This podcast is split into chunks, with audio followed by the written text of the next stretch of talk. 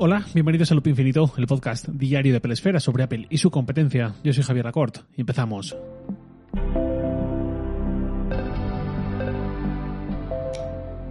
Estamos en un momento delicado para las empresas tecnológicas, casi de cualquier índole, y muy especialmente para las startups que todavía están encontrando su forma de ser rentables y dependen aún del capital riesgo eh, y también es un momento delicado para las criptomonedas y por extensión de esas turbulencias de muchas empresas tecnológicas, pues también para la economía casi global. Es un momento de cierta incertidumbre, no es algo efímero, ya son muchas, muchas semanas encadenando bajadas y viendo una pérdida de valor gigantesca en el Nasdaq, en el S&P 500, etcétera, y la posibilidad de que nos enfrentemos a una recesión está ahí, si es que no, estamos ya en ella y desde luego parece mucho más probable que esto llegue que, que no llegue. Y eso supondría la primera vez en muchísimo tiempo que Apple se tiene que enfrentar a un mercado bajista. De hecho, eh, las últimas grandes dificultades de Apple fueron las que venían por tomar malas decisiones, digamos, sin que la coyuntura económica fuese un problema, en los años 90, antes del regreso de Jobs, en esos mediados de los 90, cuando Apple estuvo a punto de quebrar y desaparecer. Muchos quizás estáis pensando que ha habido sobre todo tres momentos críticos desde entonces, eh, tres recesiones como tal. La crisis de las .com de 2001, la crisis de 2007-2008 que duró años y los mercados desplomándose en marzo de 2020 por la pandemia que estaba empezando. Pero son casos bastante diferentes desde mi punto de vista. Lo de la pandemia fue algo que duró realmente de caída fue un mes para empresas como Apple y muchas más que enseguida rebotaron con fuerza. Mucha gente lo pasó muy mal en toda esa época, incluso algunos lo sigue pasando mal por todo lo que viene de esos últimos dos años, pero también mucha otra gente mantuvo sus ingresos intactos y además ahorraron por la imposibilidad de irse de viaje, de hacer muchos eventos sociales, etcétera, y de hecho mucho del gasto que no se pudo hacer en ese ocio fuera de casa se hizo en renovar dispositivos electrónicos y en servicios online y eso le vino bien también a empresas como Apple. Luego está la crisis de 2007-2008, que sí que tuvo impacto, pero que Apple, al igual que otras empresas, se aprovecharon de una coyuntura que les permitió seguir creciendo. Es decir, en 2007 Apple lanza el iPhone y todo lo que va creciendo el iPhone, que tiene terreno virgen por delante, son ingresos nuevos para la empresa. Jobs dijo en esa época algo así como que el mercado de la telefonía era tan grande, es un producto tan capitalizado, que con una pequeña cuota le bastaba para estar satisfecho, porque eso significaba muchísimos ingresos. Y es lo que ocurrió. Por muchas crisis que hubiera, eh, el iPod todavía estaba en un gran momento, aunque ya la baja, pero había provocado también un efecto halo en muchos de sus propietarios que cuando tuvieron que renovar su ordenador pasaron al Mac fruto del encanto que tenían con el iPod, de la buena experiencia que se les había proporcionado y la gran imagen que había dado al logo de Apple, a su presencia de marca. Pues si esto ha sido el iPod, quiero también que Apple sea quien haya fabricado mi próximo ordenador. Y a partir de ahí la llegada del iPhone. Todo eran ingresos nuevos, con lo cual Apple, la crisis de 2007, pues eh, obviamente, en algunos puntos la debía notar, pero desde luego nada que ver.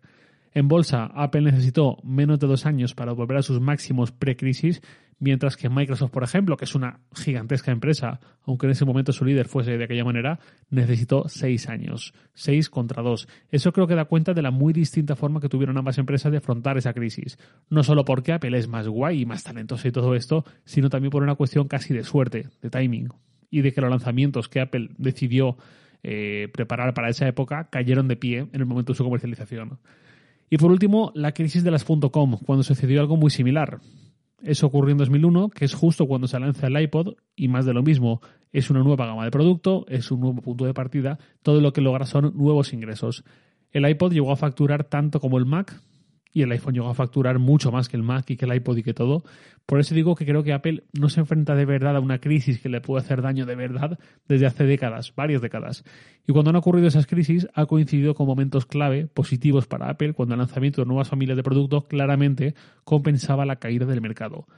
Quizás ese sea el momento, si no estáis muy al tanto de noticias de capital riesgo, eh, de startups, sobre todo de Estados Unidos, pues igual no lo tenéis tan presente, pero esto de un mes hacia aquí ya se ve clarísimo en despidos en startups, en aceleradoras poniendo en alerta a los fundadores, al capital riesgo anunciando que cierra el grifo y por supuesto a las acciones de todas esas tecnológicas, Apple, Google, Microsoft, Amazon, Meta, Netflix, Spotify, Snap, etcétera, etcétera, etcétera, cayendo mucho, todo 2022 cayendo un 20, un 40, un 70% en función de la empresa, es de locos.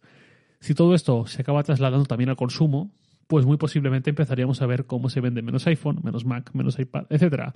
O bien porque hay productos que empiezan a ser poco prioritarios cuando hay que apretarse el cinturón. Por ejemplo, un iPad. Pues hay gente para la que es un dispositivo muy importante en su día a día, pero para otra gente es una pantalla donde ver series más guay cuando voy de viaje y cosas así. O bien porque se empiezan a alargar los ciclos de renovación. Y mi iPhone, si tiene que aguantar un tercer año, pues no pasará nada. Y si la cosa está justa, pues un cuarto año, ¿qué le vamos a hacer?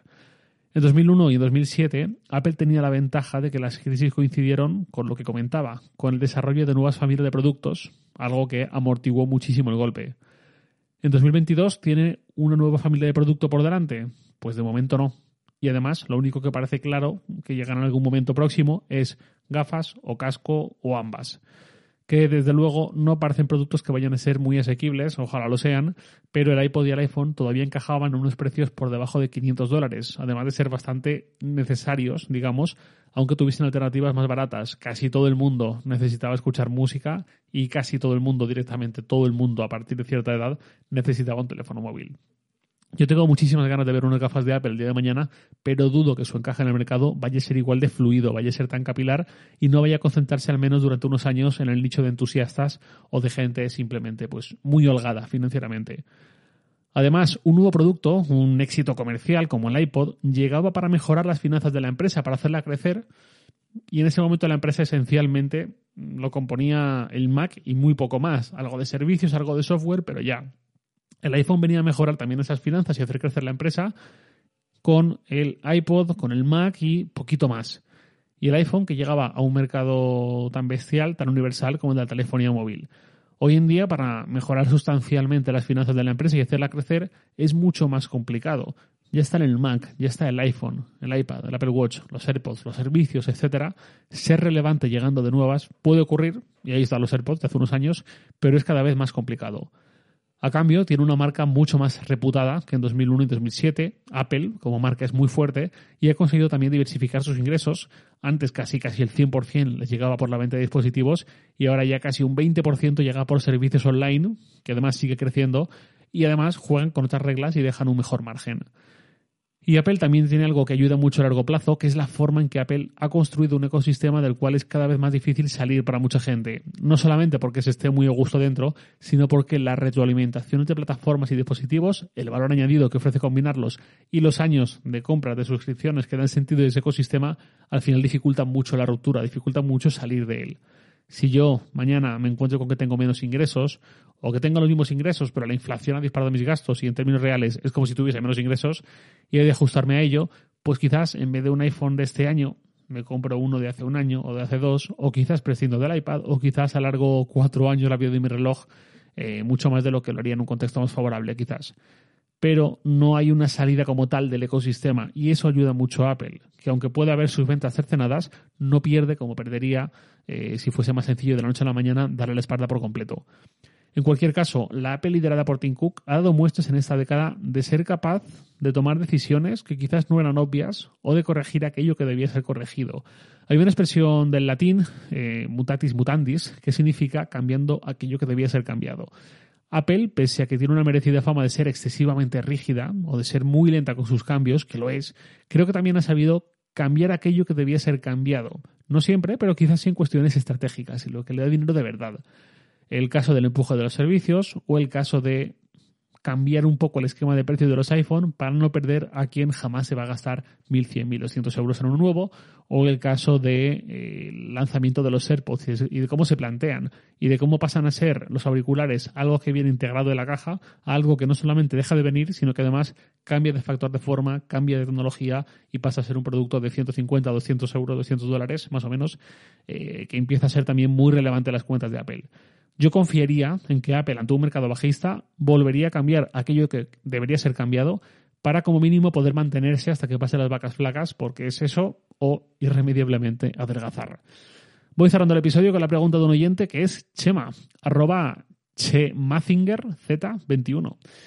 Me dice, eh, hola Javier, sabemos cómo es Apple con sus políticas de rastreo que comentaste hace tiempo en Loop, pero ¿cómo funciona, por ejemplo, Shazam? ¿Rastrea más que Apple o al ser adquirida tiene otro modelo de negocio? Un saludo. Pues muchas gracias, Chema. La respuesta más o menos es sencilla como punto de partida. Shazam tiene un apartado de privacidad en su página web que es shazam.com barra es, para verlo en español, barra privacy. Y ahí explican sin letra pequeña bastante claramente qué información recopila y cómo la usa. Y es más o menos la habitual en este tipo de servicios y nada escandaloso. Me gustaría que fuese menos, pero tampoco es nada como para echarse las manos a la cabeza, porque además es información anonimizada, que agrega para ofrecerla a socios, aunque no revela quiénes son esos socios, además de recoger los típicos datos de marca, modelo, versión del sistema operativo del teléfono que usamos, eh, ciudad, etcétera, algunas para simplemente ofrecer mejores funciones como proponerte canciones, proponerte música que está de moda en tu zona, digamos, como lo que comentaba de eh, ofrecer información a socios, como simplemente eh, analítica interna de cara a mejora interna de la app. Que en cualquier caso, Apple compró Shazam en 2018 y al poco de anunciar la compra anunciaron también un cambio de política de privacidad para pasar a adoptar lo mismo que tiene Apple en general. Recuerdo que sacaron un banner y tal anunciándolo y también porque necesitaban recibir lo que ese cambio por parte de cada usuario, así que en la línea del resto de productos y servicios de Apple. En el pasado, hace pues, igual un año dos años antes de la compra de Apple, hubo algún pequeño escándalo porque Shazam funcionaba con el micro activado más de la cuenta y en los casi cuatro años que han pasado desde que está en manos de Apple no ha vuelto a trascender nada similar, dicho sea de paso. Y nada más por hoy, lo de siempre, os leo en Twitter, arroba jlacort, y también podéis enviarme un mail a lacort.sataka.com. Loop Infinito es un podcast diario de Peresfera, publicado de lunes a viernes a las 7 de la mañana, hora española peninsular, presentado por un servidor Javier Lacort, editado por Santi Araujo. Un abrazo y hasta mañana.